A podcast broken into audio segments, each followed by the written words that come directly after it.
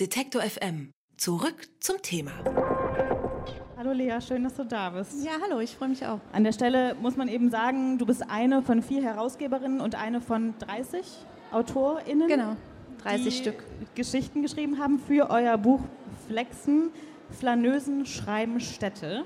Und jetzt muss ich eben sagen, äh, für mich, wie ich es gerade schon ein bisschen angedeutet habe, ist der Begriff vor allem mit einem, mit einem großen Ego verbunden, würde ich jetzt einfach mal sagen wenn man es negativer ausdrücken will, aber eben auch mit dem gesehen werden wollen. Du hast jetzt eine Geschichte geschrieben, speziell für das Buch, wo es ja darum geht, dass sich äh, jemand eben total unsichtbar fühlt in der Stadt und eigentlich schon gesehen werden will. Wie passt das zusammen für dich? Also wir wollten vor allem erstmal insgesamt mit dem Buch natürlich darauf aufmerksam machen, dass es noch ganz viele äh, Geschichten gibt innerhalb der Stadt, die ähm, nicht in der Öffentlichkeit stehen und wir wollten sozusagen eine Aufmerksamkeit generieren. Und ich glaube, bei der Figur in meiner Geschichte ist es eben auch so, dass ähm, das ein Problem ist, ein Thema, also es geht ja auch um Partnergewalt oder Gewalt an Frauen und dass es eben ein Thema ist, was ähm, ja nicht so präsent ist oft und auch die ähm, Personen, die betroffen sind, äh, eben nicht so präsent sind und es eben keine Öffentlichkeit gibt und dass ähm, eben eine Person dort durch die Straßen läuft und explizit nach dieser Öffentlichkeit ringt, aber auch mit sich selber ringt, indem sie ja auch versucht, äh, auf Leute zuzugehen, aber diese Schwelle eben nicht überwinden kann oder vielleicht noch nicht überwinden kann. Wir sind jetzt natürlich sehr spezifisch eingestiegen. Vielleicht sagen wir einfach mal generell, warum denn überhaupt Flexen, der Begriff? Also wie seid ihr, wie seid ihr darauf gekommen, genau den Titel jetzt für euer Buch zu wählen? Ähm, uns hat gefallen, dass der Begriff Flexen eben sehr vielschichtig ist. Also du hast es eben schon angesprochen, also es kommt aus dem Rap oder äh, genau, es bedeutet Muskeln anspannen und ähm, es kann auch Sex haben oder Koks ziehen heißen. Und ähm, das sind alles Begriffe, die genau, die sehr selbstbewusst sind, wie du es auch eben gesagt hast. Und wir wollten mit diesem Selbstbewusstsein und auch mit dieser Vielschichtigkeit eben spielen. Genau, und ähm, deswegen fanden wir es sehr geeignet, äh, diesen Begriff eben zu wählen, um dem noch etwas hinzuzufügen, die Flaneuserie.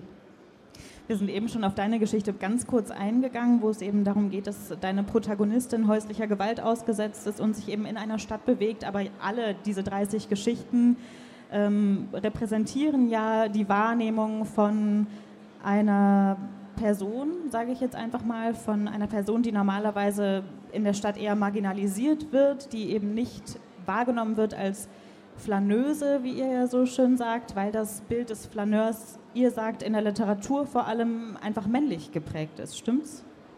Ähm, ja, also ich glaube, man muss da unterscheiden, dass es ähm, schon auch früher Frauen gab, die ähm, über Städte geschrieben haben. Also wir nennen ja auch zum Beispiel im Vorwort Virginia Woolf oder Jean Rice. Und ähm, dass aber sehr oft diese ähm, Romane oder Geschichten eben nicht kanonisiert wurden. Also es sind diese Geschichten da, aber sie werden eben nicht als Flaneur oder Flaneuse-Literatur eingeordnet. Und ähm, ja, das ist ein Problem, weil das natürlich auch mit so einer Literaturgeschichte zusammenhängt, die häufig Literatur von bestimmten Gruppen, also nicht nur Frauen, sondern zum Beispiel auch ähm, People of Color oder ähm, Queers, ähm, eben ja, mm, nicht auslöscht, aber nicht so präsent hält. Genau. War das aber auch euer Ausgangspunkt, dieses Buch zu schreiben? Oder was habt ihr viel gesagt, dass, dass ihr jetzt eben dieser, diesen Sammelband herausgeben wollt mit den, mit den 30 Geschichten? Wie habt ihr damit angefangen?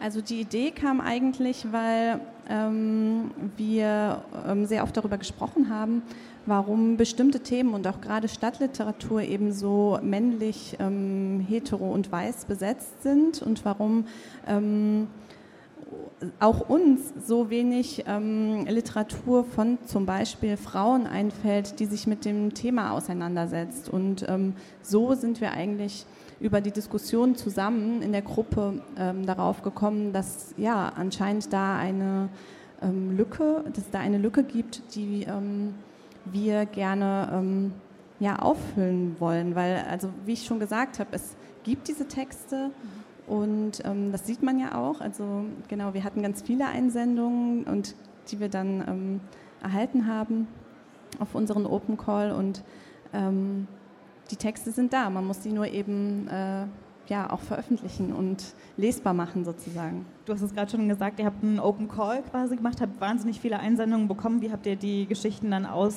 ausgewählt? Ich meine, es sind ja wirklich sehr, sehr unterschiedliche Geschichten. Ich nehme an, das war euch auch wichtig.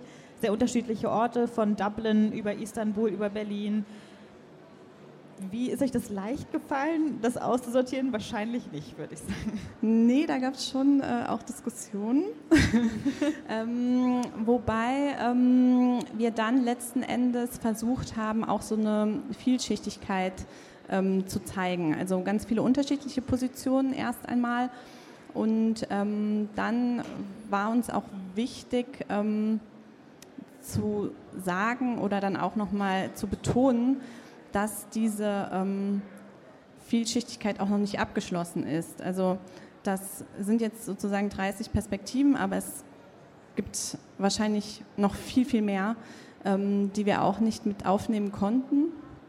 Ähm, aber genau, also wir wollten so eine Vielschichtigkeit eben zeigen. Und dann haben wir auch Texte vor allem genommen, die ähm, uns für uns oder zumindest für mich auch selbst überraschend waren, weil ähm, wir haben eben so diesen Gedanken gehabt, ähm, ja, so Flaneur- oder Flaneuse-Texte zu veröffentlichen und hatten dann selber auch eine bestimmte Vorstellung davon, wie eben diese Literatur ähm, eben auszusehen hat oder wie das so sein könnte und haben dann teilweise sehr äh, andere Texte auch bekommen die sehr überraschend waren und gar nichts, nicht mehr so viel mit dieser eigentlichen Figur, die wir vielleicht im Kopf haben, mit Spazierstock und Zylinder äh, zu tun hat. Und ähm, das fanden wir dann aber spannend und wollten dem auch unbedingt eine Bühne sozusagen bieten.